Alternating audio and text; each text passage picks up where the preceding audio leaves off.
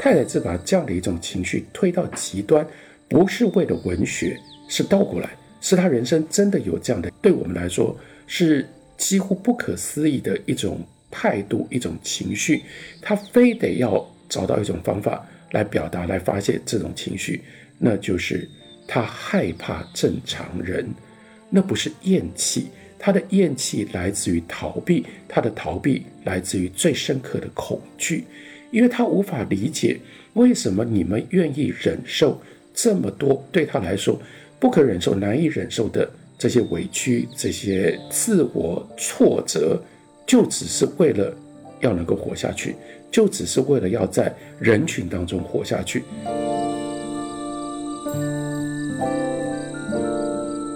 太宰治他没办法接受，他没办法理解，从他的眼中，因而就看出来，你们这种人，一般人为了活下去，你们有这么坚强的意志，好可怕。这是人间失格真正的失格性，它的来源，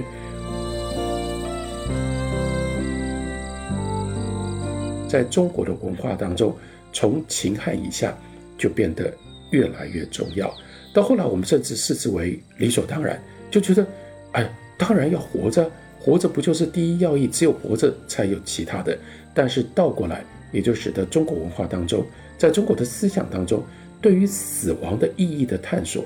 相对是薄弱的。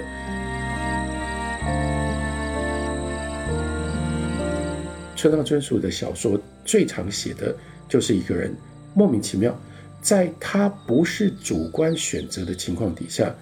他掉到了一个坑里面，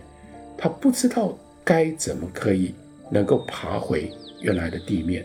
如果应该说，我们谁有把握，下一刻、明天、明年，我们不会在没有防备的情况底下就掉进到这个坑里？村上春树就写这样的处境，所以像是井啦、坑啦、洞啦。这对于村上春树来说，就是最重要的文学上面的象征。如果我们不能够确认这种事情不会发生在我们身上，对我来说，我还是建议大家最好有所准备。所以有所准备，就是把刚刚我所提到的你所认定的那个单面的单薄的自我，把它立体化，把它复杂化，去了解。自我的完成，自我的选择，乃至于自我的挣扎。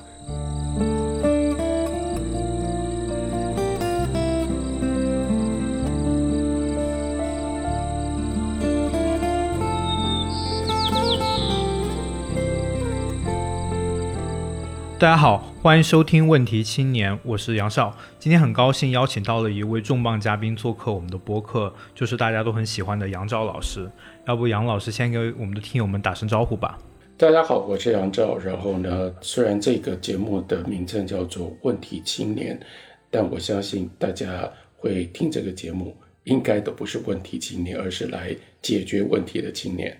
我想不用。过多去介绍杨照老师，就很多人对您的了解应该是从看理想上的您的一系列的这种课程开始的。就比如说像是《史记》啊、西方现代思想史等等，包括您自己的学术出身也是历史学嘛，所以会给人一种历史写作者的印象。但是我们这次聊天契机可能就不太一样，是文学。就您的新书《日本文学名家十讲：我与世界挣扎久》，不久前是由中信出版社出版，里面介绍了五位日本的文学大家：夏目漱石、谷崎润一郎。芥川龙之介、川端康成和太宰治，就我觉得非常有意思一点。一方面，这几个人都是 big name 这种文学大家，但另外一方面，他们其实是各自时代里面掉队的这些人。您也在这里面描绘了他们所处的这个时代背景，以及他们在这里面的这种挣扎、不顺，以及他们的这种回应。你可以说它是文学史，但另一程度上也是一种历史的写作。它这边界其实相当模糊的，并且它跟当下年轻人的这种处境，就生怕自己掉队，这种不安全感，其实是。有很多共鸣的地方的，所以这也是我想跟您来聊这个系列的一个契机。是的，我快速的回应一下，那就是我在读文学的时候，因为我毕竟有着历史的背景，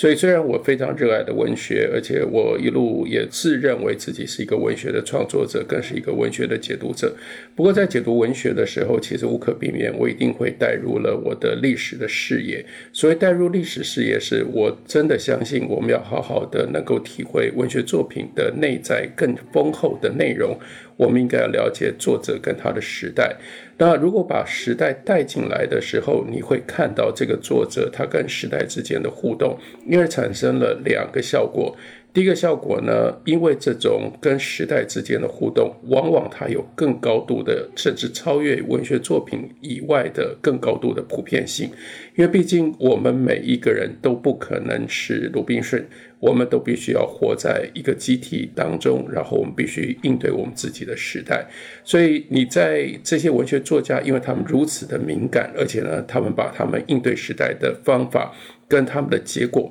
记录在他们的作品当中，因此透过这些文学作者，真的可以帮我们开启很多和时代互动的各种不同的可能性，这是一个效果。另外还有一个效果呢，尤其是落实在二十世纪，主要是二十世纪的日本小说家们，因为现代文学本来就有这样的一个非常强烈的性格，跟传统文学很不一样。现代文学它必然带有一种为什么叫做“卧于时代挣扎就”，因为你之所以会诉诸于这种现代文学的手法去写现代文学的作品，往往就是因为来自于自己跟这个时代、跟这个集体当中格格不入，而这样的一种传统，或者是把文学看作是这样的一种特别的社会性质。这在日本二十世纪的传统当中，它尤其的强烈。这就是为什么当我们在读这些日本作家的时候，我们把时代带进来，它会更具备有意义，或者是它反而会让我们更觉得那个文学作品当中能够闪出来的光亮，能够照得更远，可以照得更广。其实我觉得您刚刚提到的这个时代其实蛮有意思点。我跟你想聊的第一个作家，其实就是在整个中文互联网上已经非常流行的，其实就太宰治。在过去几年，整个中文，特别是简中吧，其实弥漫着一股丧文化。年轻人就是通过各种各样的表情包来表达自己对于生活呀、工作乃至对于整个社会公共议题的沮丧。然后太宰治呢，他会成为这样的一个旗手之一。但除此之外，还有像类似于像葛优躺，当然他最被引用的那句话就是。他写于二十世纪旗手的那句话就生而为人，我很抱歉。包括您在写太宰治的时候，主标题也是叫厌倦做人的日子。为什么太宰治他引发了年轻人的共鸣，或者说就不配做人这件事情？为什么在这两个时代之间，不管是昭和时代的日本，还是说当下的中国，包括或者说整个 Gen Z 整个 Z 时代，可能都会有这样的一种情绪？您是怎么看待这个问题的呢？首先，基本上每个时代都有觉得自己跟周遭的环境格格不入，然后到达了一个相当程度之后，开始觉得厌倦人、厌倦跟人相处的这种生活的情绪。只不过长期以来，因为要让一个社会能够正常的运作。不管它是什么样的时代，不管它是什么样的社会，社会的主流一定是鼓励你必须要融入在群体当中，在群体当中找到你的位置，然后呢，好好的待你的位置。因而有这种情绪，必然它是少数的，它必然是边缘的，同时它会受到这个社会集体的主流的价值观的各种不同的监视，乃至于批判，乃至于排挤。所以太宰治他很关键的一个作用。那就是很少有人会像太宰治，一来是一路他的这个几乎所有的绝大部分的作品，他反映的都是这样的一种厌弃感。第二，他把这种厌弃感，他写得如此理直气壮，又如此的迷人，以至于在相当程度上，等于是他得以超越、跨越了，或者是绕过了主流社会对他的各种不同的制裁、抵制，不让他。表达他的这样的一种，我们刚刚讲少数边缘的心情跟情绪，所以这是太宰治他在文学上最大的成就，也是构成了他最重要的影响力。意思是说，他写出一种非常迷人的感受，让那种觉得应该积极奋发的去过他人生的人都无可避免被太宰治的文字跟他写这种故事的方法，他所传递出来这个情绪给感染，你没办法掉过头去说这什么东西啊？哪有人用这种方式？这种生活就是应该被批判，就是应该被丢掉。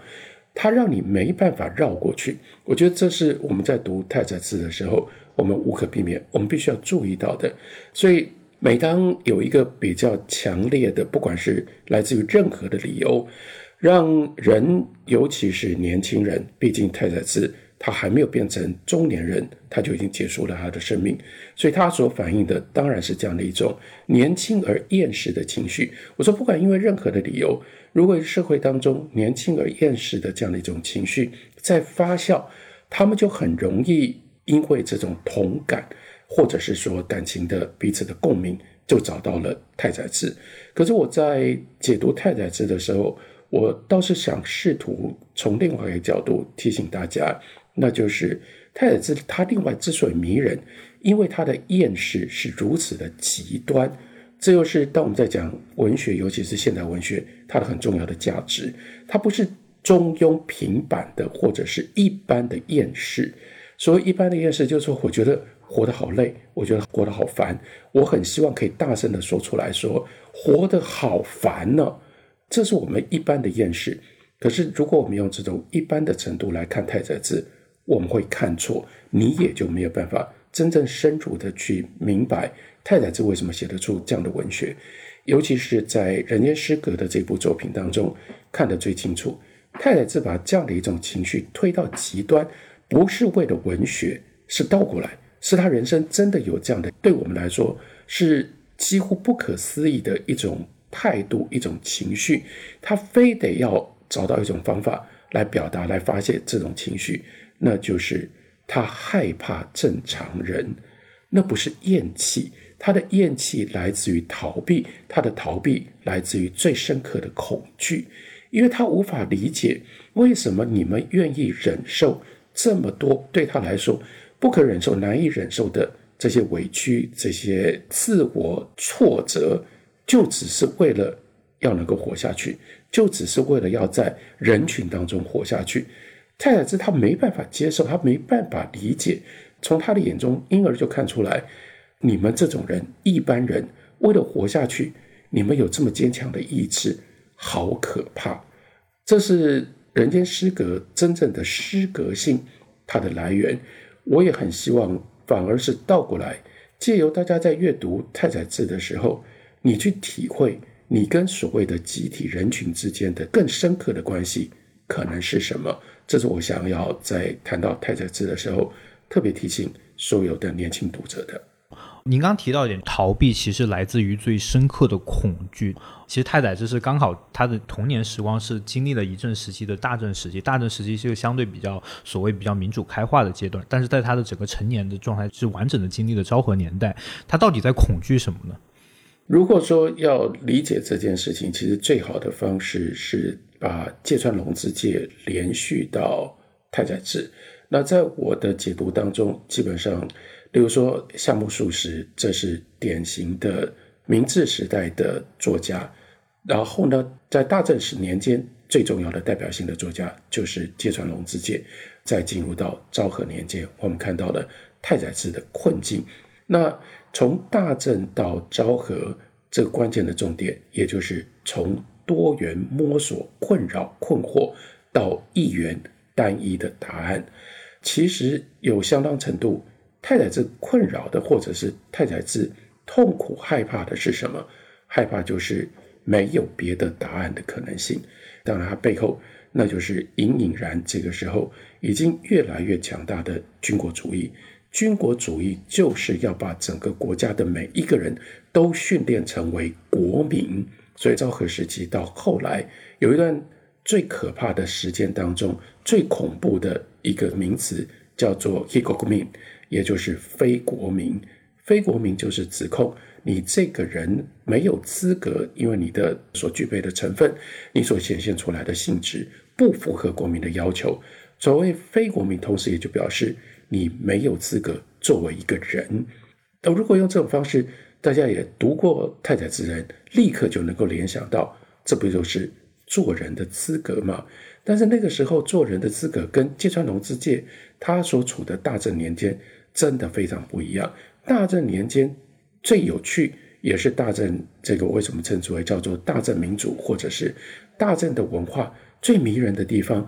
因为大家搞不清楚什么是做人的条件，所以每一个人都在摸索，每个人找到了不一样的答案。光是芥川龙之介，他自己就找到了多少？可能甚至是不只是不一样，乃至于互相矛盾的各种不同的答案，所以显现在他的作品上面那么样的精彩，他可以自己跟自己打架。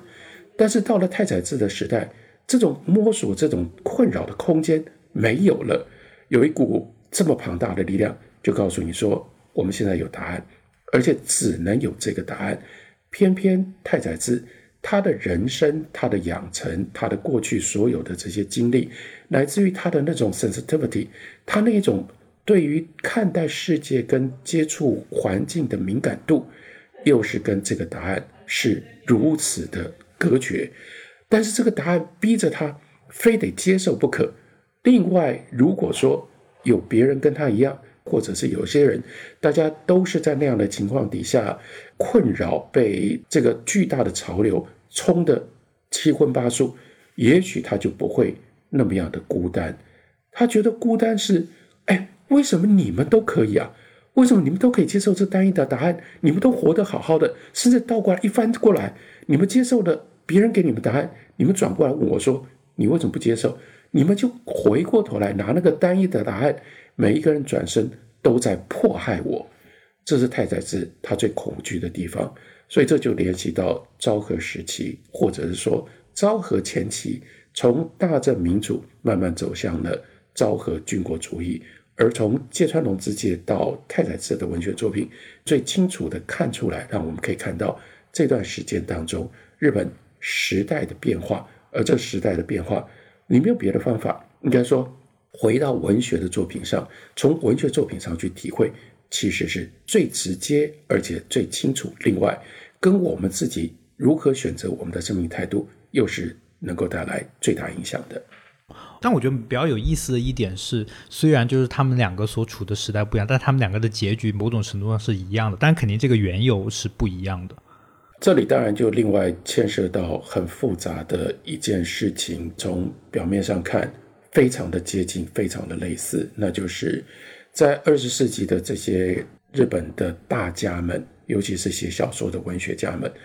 多少人都是自杀而死的。例如说，芥川龙之介是自杀的，太宰治是自杀的，川端康成是自杀的，后面三岛由纪夫是自杀的。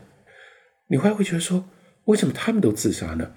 这有一部分不能够展开来讲，就快速的提一下。当然，就牵涉到日本文化的传统。不过，还有另外一部分，那就是牵涉到面对那样的一种时代的挑战跟时代的考验，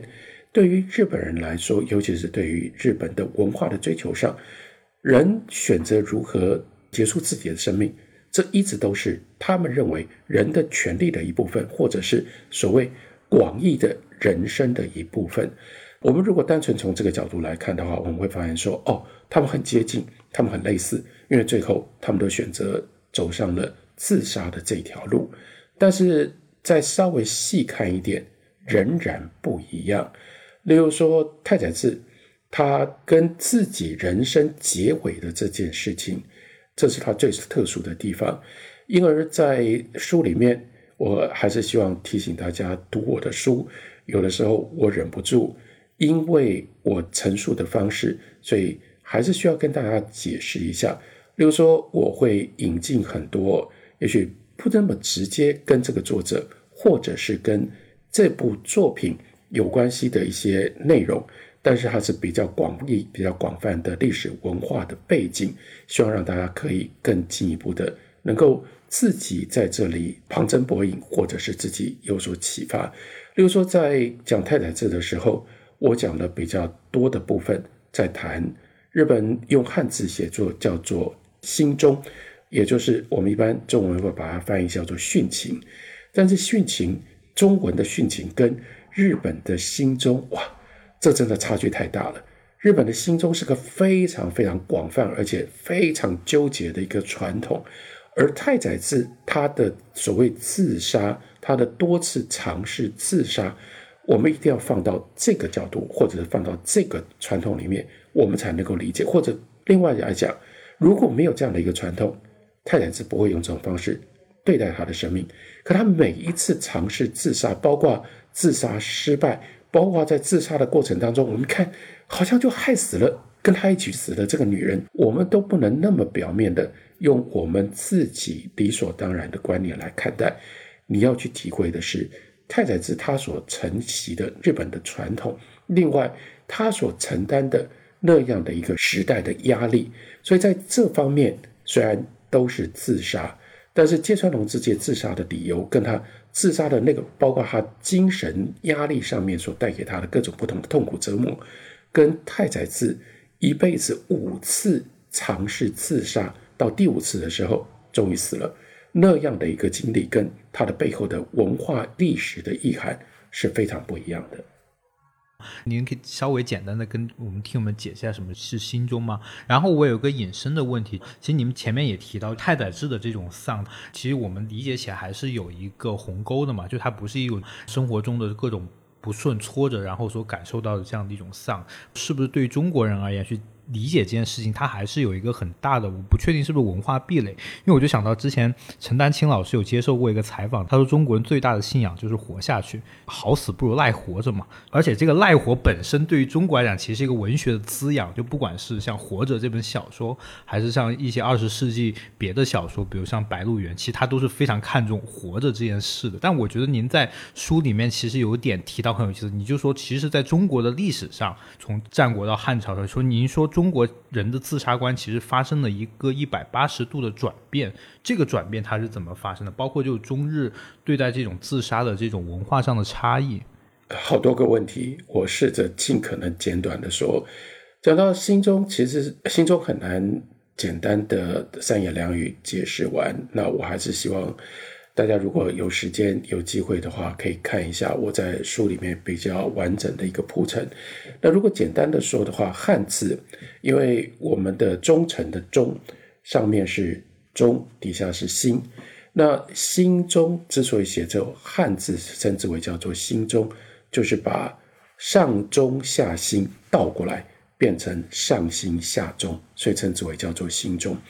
那所以它跟忠，也就是 loyalty。忠诚、忠实，这个忠有非常强烈的关系。意思是人跟人之间的感情推到最极致，那就是愿意跟这个人一起去死。所以这是你对忠于一个人、忠于一份感情最极致，但是呢，也就是最无从怀疑的一种绝对的表现。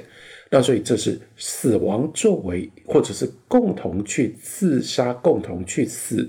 作为一种人跟人之间感情至极绝对的一种表现。这是日本传统当中心中它的最根本的一个分量，或者是它的最核心的意义。好了，再来讲到这样的一种心中的概念，也就是。终到最后，人跟人之间的关系和死亡有关，和你如何选择死亡有关。其实，在中国的战国时代，非常的明显，也非常的普遍。只需要提陈英除旧、赵氏孤儿的故事，应该就有人还是可以体会。不过，像赵氏孤儿的故事，你看陈英除旧这两个人，最后呢，为了忠于赵家，去保护赵家的一父子。一个选择当下去死，另外一个，他把赵氏孤儿养大了之后，他也自杀了。他选择晚一点去死，为什么？因为陈英楚就他们两个人，包括对他们的赵家的主公，还有两个人之间，都形成了这种绝对的极端的忠的概念跟忠的关系。这就只有靠着如何选择自杀。用死亡才能够来表现，才能够来完成。那这种战国时代的概念或者战国时代的故事，其实从春秋到战国太多太多了。只是到了后来，我们又必须说，有一部分可能跟阴阳家，可能到后来延续到道家、道教是有关系的。例如说，到了阴阳家，到了道家、道教，尤其是像秦始皇，秦始皇让我们留下非常深刻的印象是什么？他求长生不老啊！这个时候就等于是彻底逆转了原来战国时代看待人生命的方法。这个时候就变得倒过来，你看，拥有这么大的权利，拥有这么多的财富的人，他追求是什么？他就要追求长生不老。所以，活着能够继续长期的活下去，在中国的文化当中，从秦汉以下就变得越来越重要。到后来，我们甚至视之为理所当然，就觉得，哎，当然要活着，活着不就是第一要义？只有活着才有其他的。但是倒过来，也就使得中国文化当中，在中国的思想当中，对于死亡的意义的探索，相对是薄弱的。这有一部分不能说是可惜，而是说。它就是没有这样的一种义理的推展。换句话说，这有部分是使得我们要去认识、要去体会别的文明或者是别的社会的时候，我们就很容易产生：一来是空缺，二来可能就是误解。比如说，中国人要理解西方文化最困难的有一部分东西，那就是殉道。比如说，为什么有基督教？基督教之所以发展在罗马时期，因为在基督教在基督徒里出现了这么多殉道者。你看，今天在罗马教会、天主教会丰盛的早期的所有这些人，不管他是 Saint John，不管他是 Saint Sebastian，甚至是 Saint Valentine，他们都是殉道者。他们都是选择为了教会、为了信仰而奉献自己的生命，为了这个去自杀的人，他们都是刻意。自己去死的人，我们很难理解这种人。对于日本的文化，对日本的历史跟思想，也是在这上头，我们不容易进去，我们不容易接触。可是换另外一个角度来看，我也想提醒大家，认识这种好死不如赖活的生命观有意义吗？我还是觉得有意义的。让我们不要忘记了，我们人在各种不同的时代的变化当中，谁也没有把握我们。也许必须要在某种极端的状况底下去碰触这样的题目，比如说在非常特别的十年动荡的这段期间当中，有做到中国人自杀。可是我们到今天，经过了三四十年的时间，我们没有好好的去认知这些人背后自杀的意义，我们只单纯就把它当做是痛苦。他们付出了他们生命的代价。当然，你可以这样看，但是如果你对于像日本的文化传统用这种方式有认知、有了理解之后，你今天你再回来看一下，例如说早一点，一九二七年，王国维，王国维自沉于昆明湖，他所留下来的遗书“五十之年，只见一史，一无再辱”，这意义是什么？或者是晚一点，刚我提到了十年灾难当中。比如说，你去看老舍，老舍怎么自杀的？你看这么多人，像傅雷，他们怎么死的？哎，这个时候你就觉得说，我们是不是可以换另外一个角度，不要这么轻易的，就是他们选择结束自己的生命，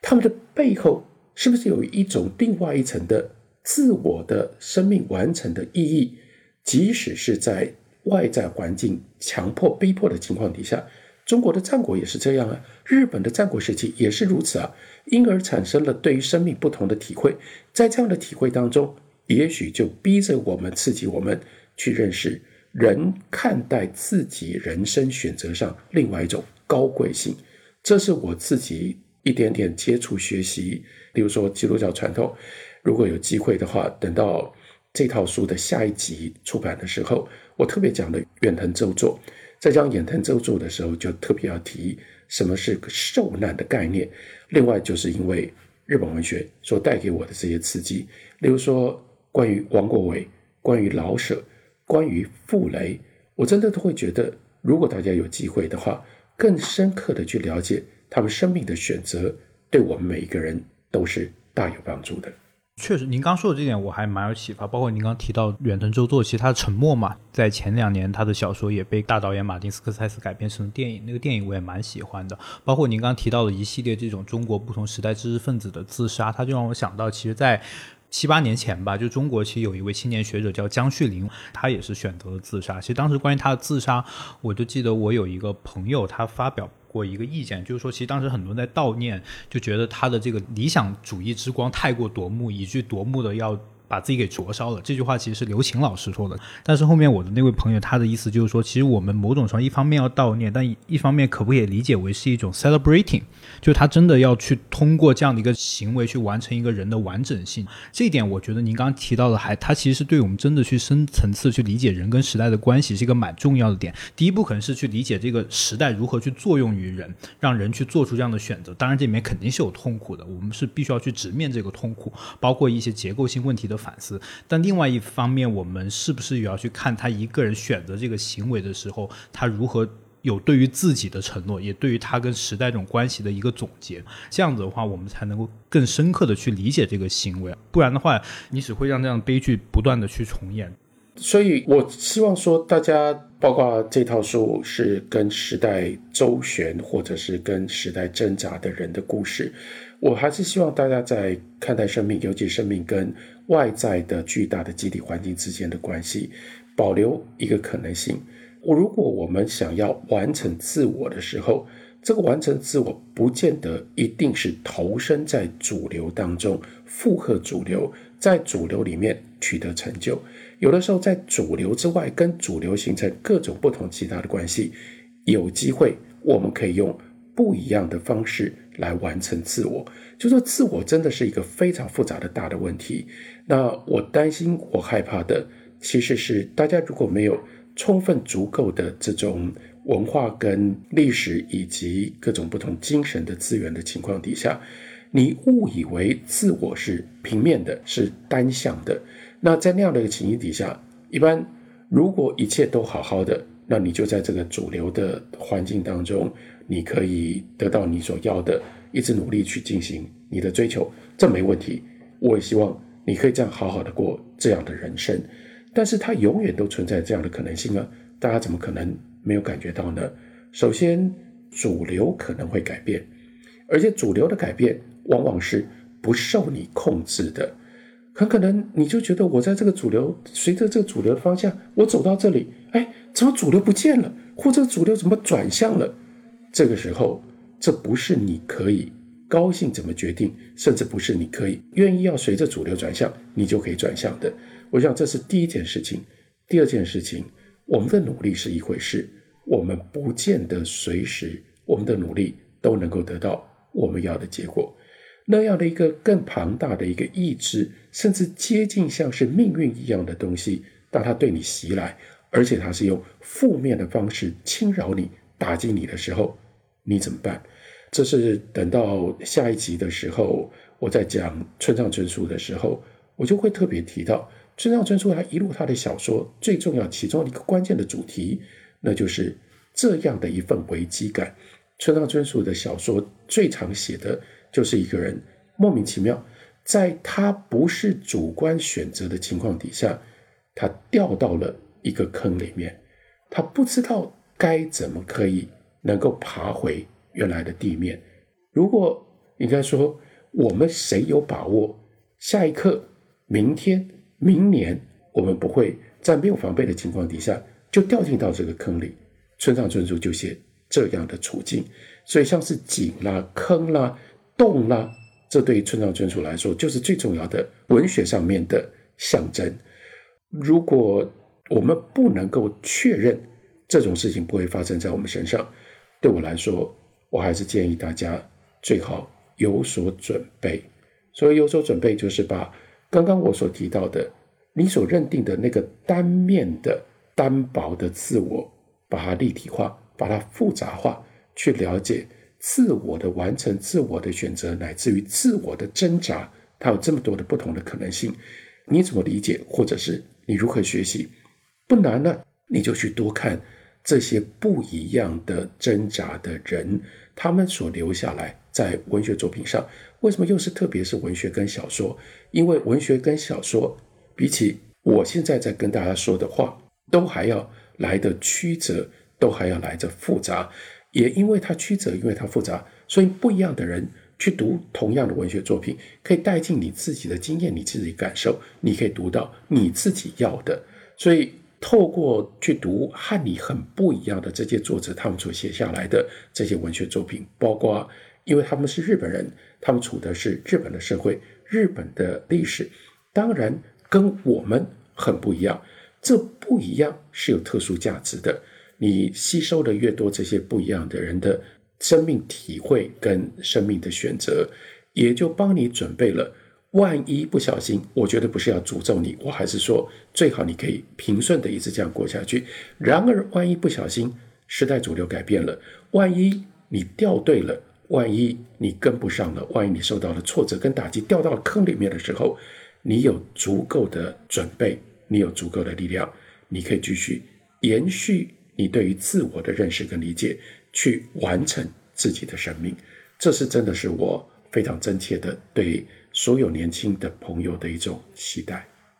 其实某种程度上，我们现在已经处于这样的一种状态了，就是大家过去的生活的惯性，其实在过去几年已经发生了一定的动摇或者怎么样。其实就跟您的讲《芥川龙之介》这本书的标题一样，无力承担的自我，一方面就是要去寻找自我，但另外一方面，是不是在一个旧有的传统纷纷瓦解，就新兴的文化冲击扰攘的时候，人其反而会因为无力去承担这种所谓自由和不确定的代价，他反而会去追寻一个更加稳固。和单一的东西，或者从这方面，我们是不是也能理解为什么在经历了一个所谓开放民主的大正时代之后，迅速日本堕入到了一个军国主义的昭和时代？所以芥川龙之介为什么那么样的重要？那就是芥川龙之介他特别的敏感，他早熟，更重要的是他不只是读书。他读各式各样的书，所以为什么我那么喜欢他的那个段落，写那个在书店，然后在书店里面找书，然后回过头来，天黑了，灯突然亮的时候，我为什么那么喜欢？也一再的引用芥川龙之介那句名言：“哎呀，人生不如一行波特莱尔。”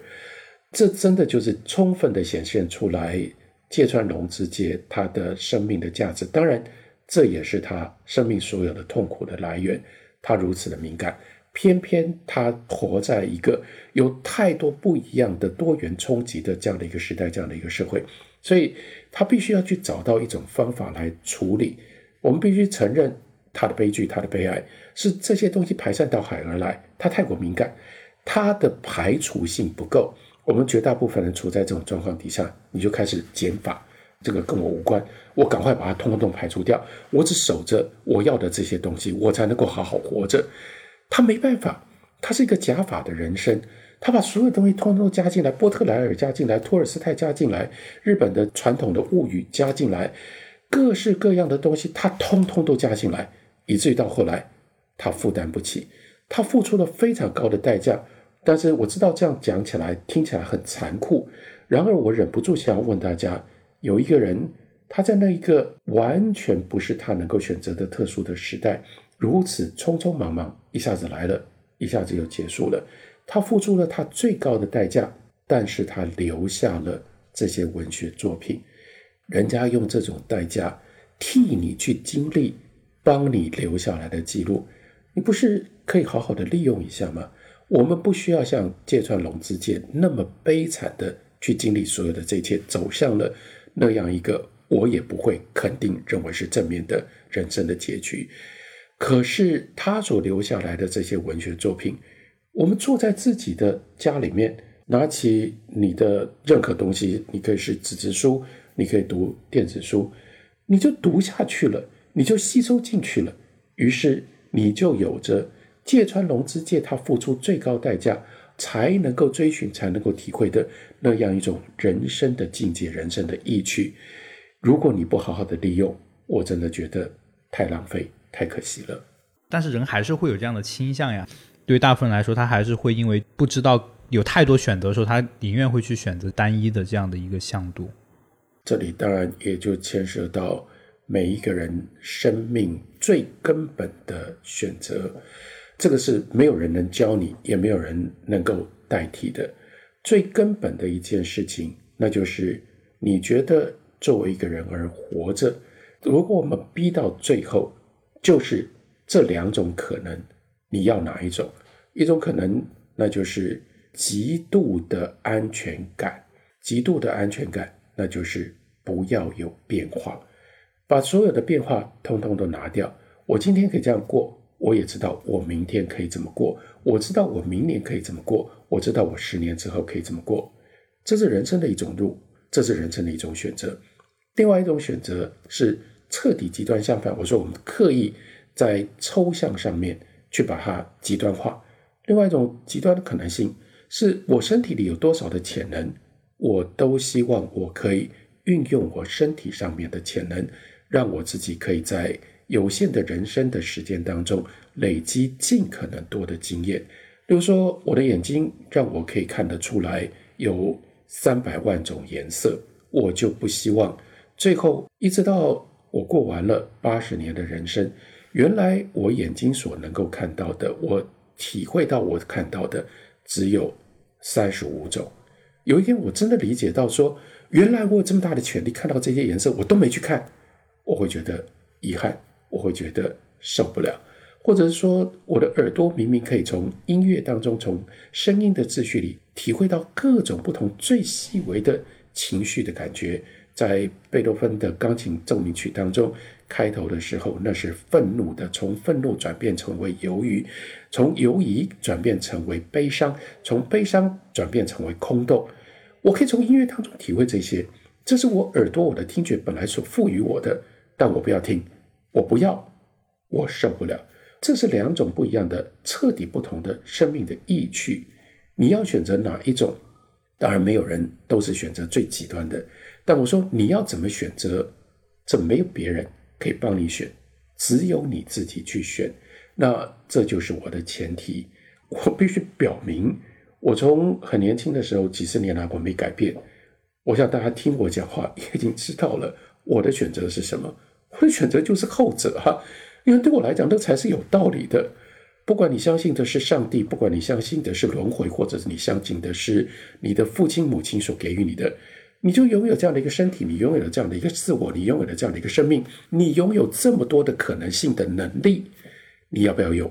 我当然觉得你应该用啊，而且你应该不断的去尝试去开发。我还有多少的可能性？我还有多少的可能性？我可以吃得到，我可以尝得到。我原来可以了解的美食的精髓，我还有多少的可能性？我可以在那样的一个，例如说极地的最冰冷的这种环境情况底下，因而我知道人的触觉在那样的情况底下会刺激出，说不定联觉的一种视觉的，我在眼前看到了一个特别的颜色，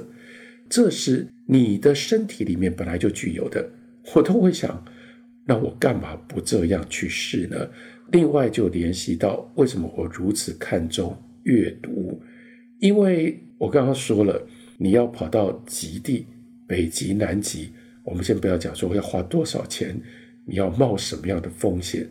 但是相对的，我们有这么多过去有过这些极端经验的人，丰富经验的人，一直到最近这段时间当中，在这个之前，他们留下记录的方法，当然主要。是透过文字，我们可以经由文字去跟随着他们，去复制或者是去还原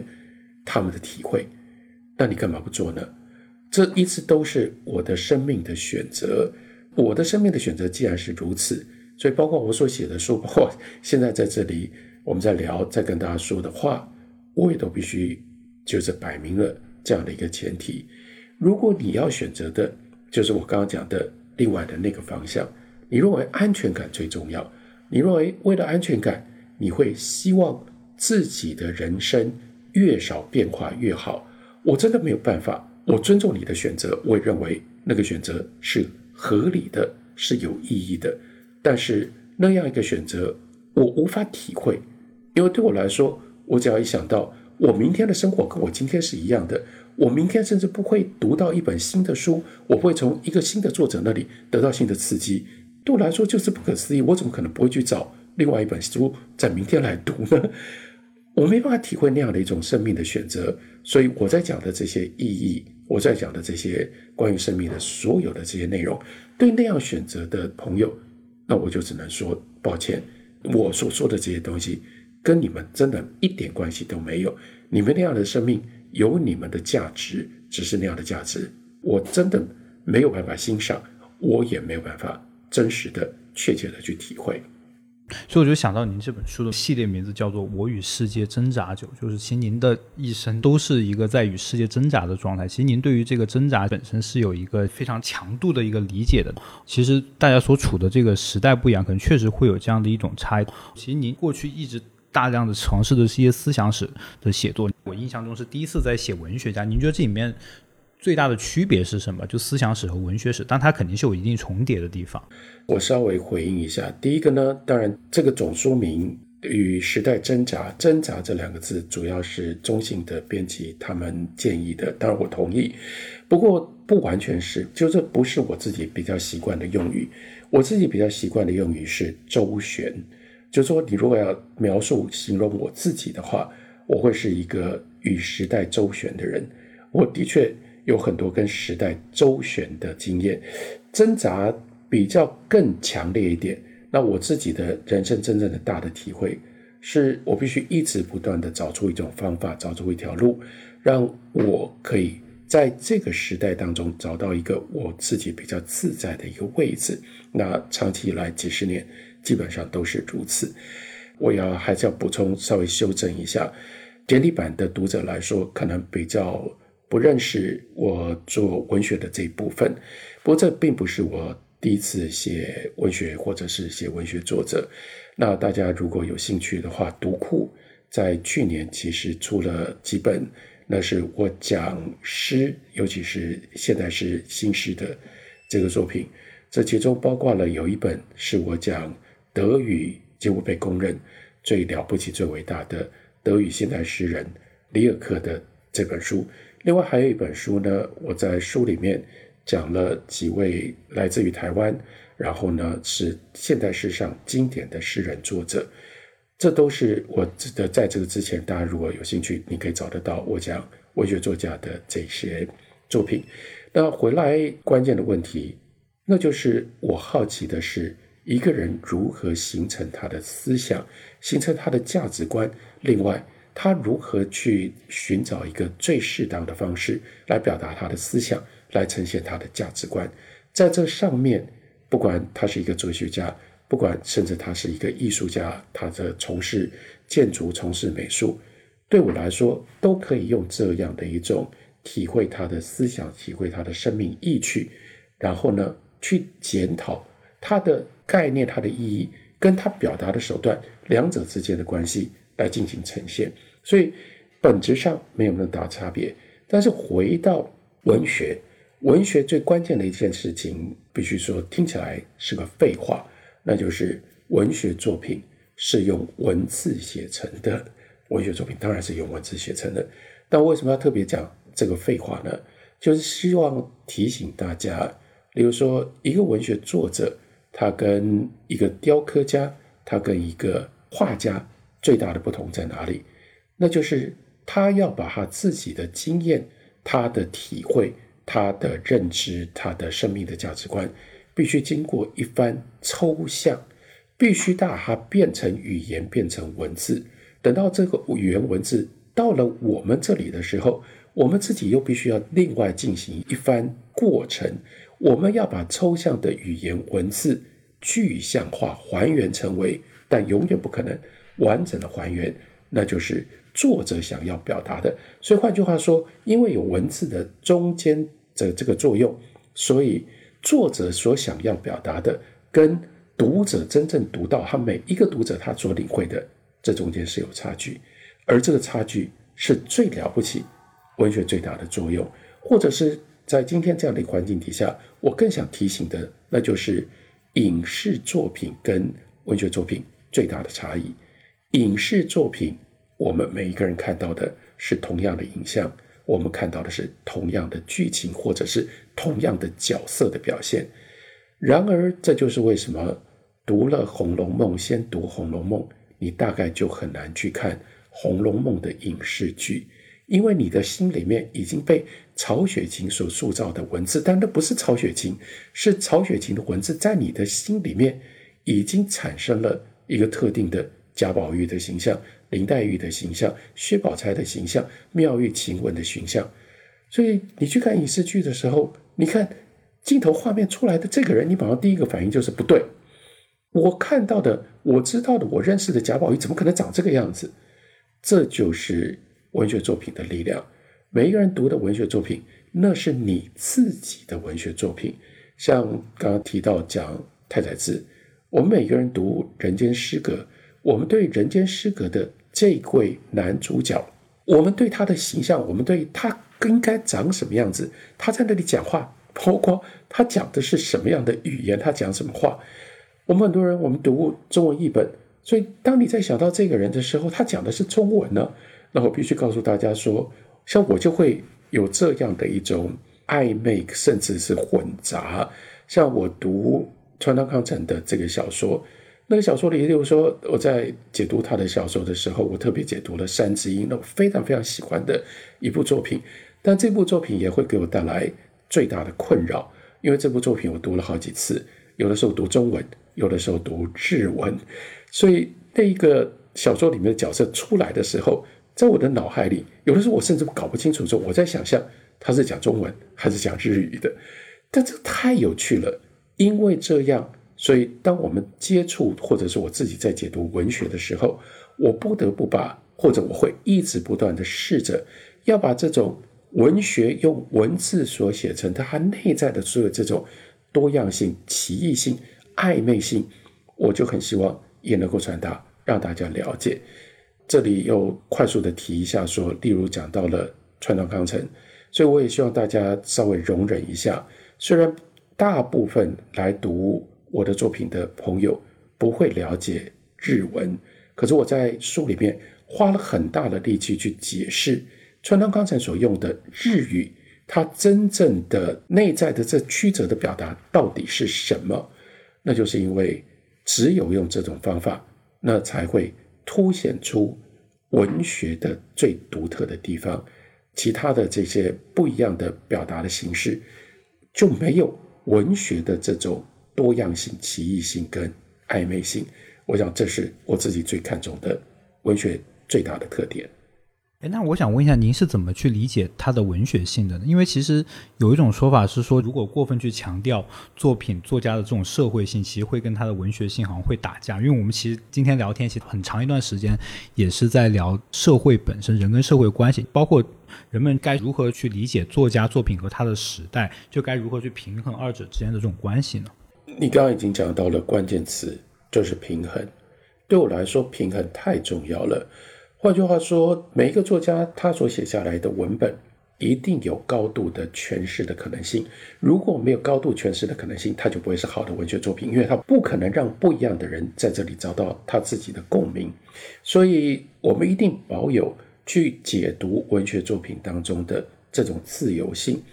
但是，这个自由性不能太自由。为什么它不能太自由呢？如果太自由，那就变成是。我们用自己自以为是主观的方式去解读文学作品，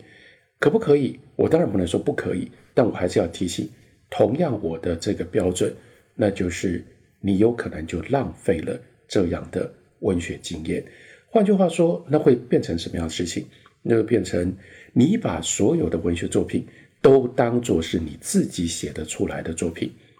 这就麻烦了。意思是说，你老是抱持着自己非常清楚的主观选择性的去读文学作品当中符合你主观意识的部分。我怕的是这种自以为是，这种自以为是经常就发生在包括啊像是我在解读经典的时候，我常常喜欢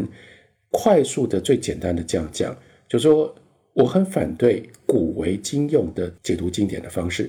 更简单的说，就把这些经典讲的好像就是隔壁老王会说的话。哎呀，你看吧，那个古人讲的话跟我们所知道的道理没有那么大的差别啊！你看古人不也都是这样讲？那我隔壁老王也是这样讲。那我就要提醒你说，如果隔壁老王就可以讲得出来，你去听隔壁老王就好了，你就不需要找孔子、孟子去读孔子、孟子了。孔子、孟子之所以不一样，因为他讲我们这个时代，我们不会去想，我们不会去想到不会有的那样的一种论理，那样的一种感受的方式。文学作品尤其如此。为什么还是需要知道一个文学作家他的时代、他的社会的背景？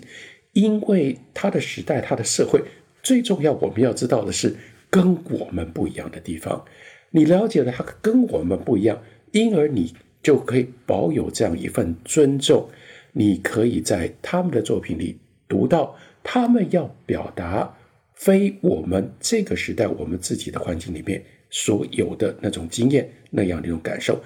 于是你可以透过他们的经验、他们的感受，去扩大自己的感官，去扩大自己的世界。我还是同样的这句话，我希望大家愿意选择的是，我能够看到更大的世界，我能够感受更大的世界，让我的生命更丰富。如果是这样，这个平衡就一定要注意到，不能偏向那一边，不要让自己自以为是。所有的文学作品啊，反正我爱怎么读我就怎么读。是啊，你爱怎么读你就怎么读，你就把这些文学作家跟这些文学作品变成你的奴隶，你只是去支持他们。但很多时候，文学作品之所以对你的生命有作用、有意义，是它可以当你的老师，它可以当你的向导。但如果你用这种粗暴、你用这种自以为是的方式，你老是在拉着他。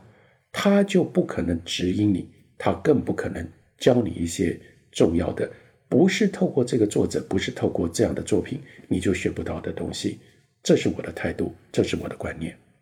我觉得您说这点还还蛮有启发。我也在反思，因为我自己本身其实是一个社科背景出身的，可能会很倾向或者说沉醉于过去时代跟我们时代有相似的地方。但您刚刚讲到一点，我觉得蛮重要。其实有时候是要去避免这样的一种古为今用，这样子其实会让你自己窄化。你其实是在试图用这些作品来诠释你，来去跟你心中所吻合的那一部分再去共振嘛。其实这样反而会失去很多东西。这也就是我常常会用更简单的方式，希望鼓励大家读你读不懂的书。那为什么呢？因为你读懂的书，你一看就懂了。就比方说，它的内容你认为是熟悉的，一旦它的内容你认为是熟悉，往往你就开始启动了这样的一种选择的方式，你就在选你已经知道的的部分。呃，对我来说，这有点浪费。你花这个时间只是去强化你原来已经知道、你已经熟悉的。那读你读不懂的书就有这个好处，因为它逼着你一直不断的意识到，这跟我不一样，我不是这样想的，我不是这样看世界的，我甚至不太知道这个作者他到底试图要告诉我他怎么看这个世界。于是有一部分你就被启动了，因为你没办法用原来的那种方式去做选择，你有不一样的选择，你看到了。不一样的面相，你的人生这个道路对我来说一定就被打开来、扩展。你能够看到越多的风景，能够走越宽的路，我还是觉得在人生的选择上是越有道理的。哎，那在您这次书写的这一系列的日本现代文学家者，肯定很多您之前也读过，然后因为这个写作又反复回去读，有谁会给你最不一样的冲击吗？或者说这次在读的印象跟你彻底颠覆你过去对他的一些刻板印象？我觉得这样的经验其实不是那么多，应该说，因为我会做这件事情，我会选这十位作家，基本上因为我对这十位作家。都已经有相当熟悉的程度，所以我不想把它讲的。如果说是比较稍微戏剧性的说啊，读了就发现说他跟我以前以为的很不一样，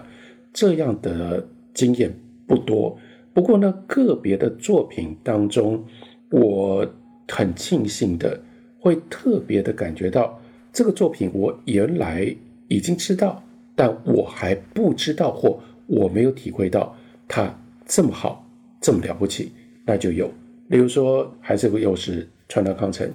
川端康成，我接触他的作品实在太久了，但他一直给我惊讶。例如说，他的掌上小说，就是他那个掌中小说，最短最短的那些小说，那因为最容易读，很年轻的时候就读，很年轻的时候读了，也就觉得说我读过了，甚至我自己在小说的创作上都受到川端康成这些非常短的短篇小说的影响，所以我认为我已经很熟悉了。但是这一次，因为为了要解读，把一篇一篇小说拿出来解读，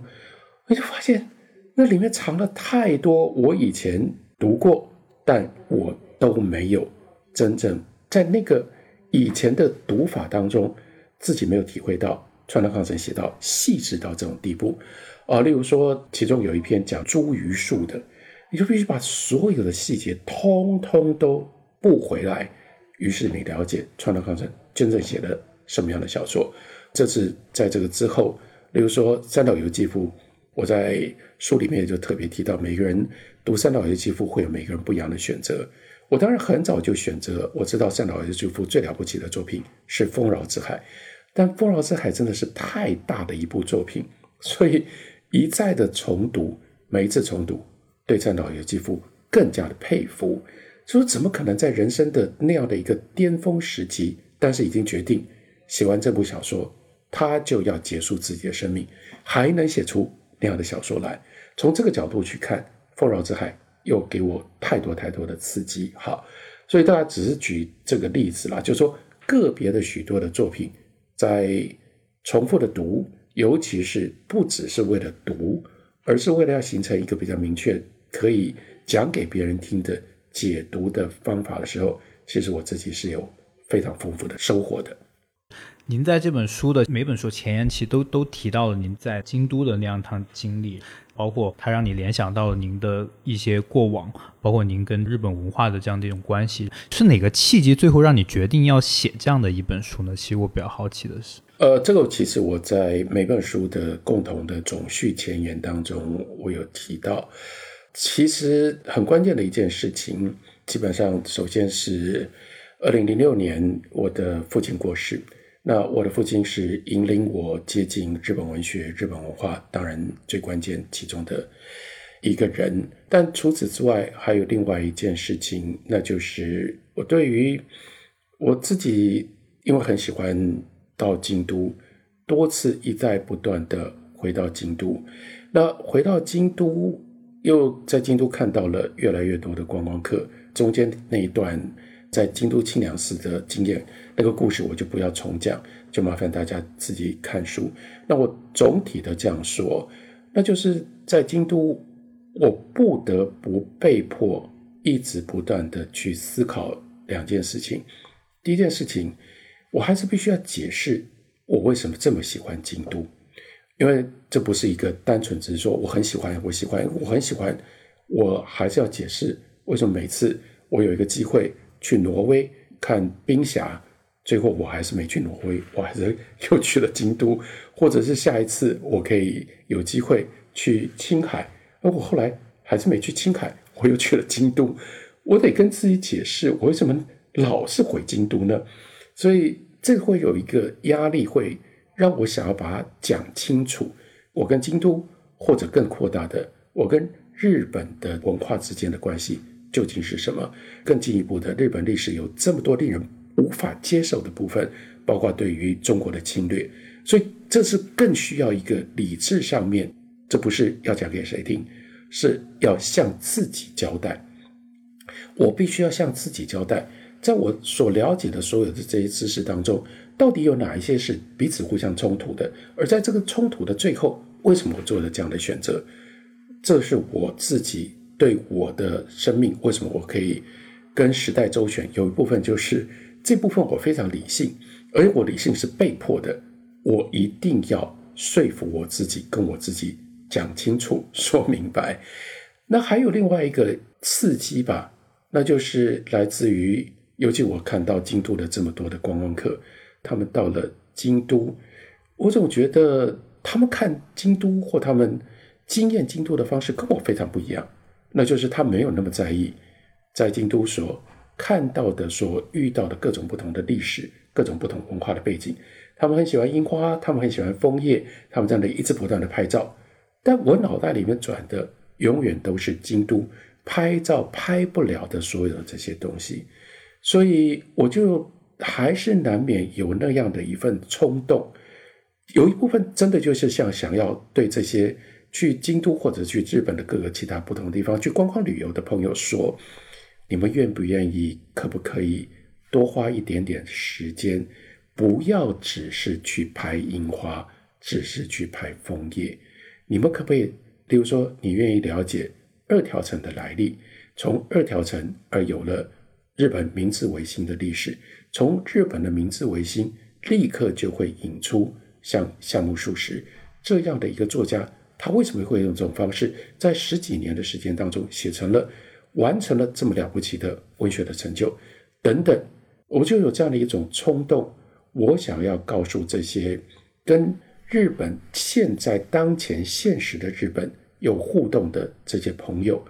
如果稍微多一点点的努力，也许那样的一个和现实日本的互动可以得到更多的收获。当然，我就必须想用什么样的方式，我就选择了我自己最有把握的一种方法，那就是把我对于日本现代文学的认识跟理解，用这种。结合了日本的文学跟传统、日本的文化跟传统的方式，把它给表述出来，所以就有了这套书。其实它之前是一系列的课程，然后从这个课程就整理成为这一系列的书了。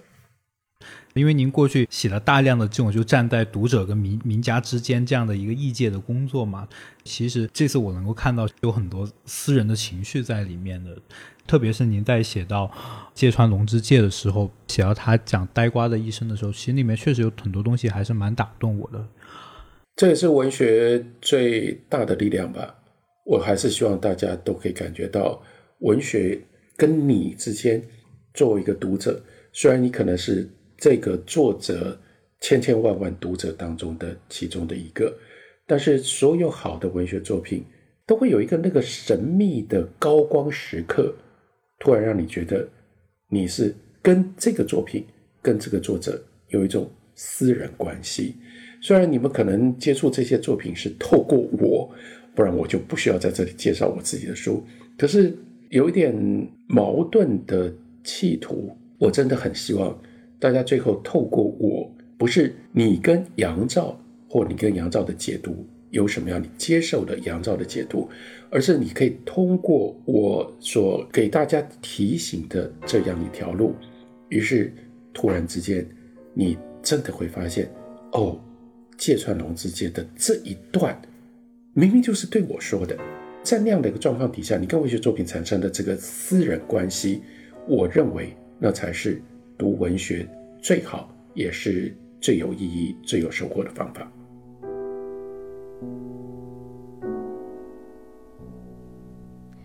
感谢大家收听《问题青年》，是由青年志出品的播客。我们从青年的发问出发，探讨行动的可能性。你可以在小宇宙、苹果播客、喜马拉雅、网易云音乐等平台收听我们的节目。如果你喜欢我们的节目，也可以在微信和微博搜索“青年志 Ufology”，关注我们的其他内容栏目或与我们联系。谢谢。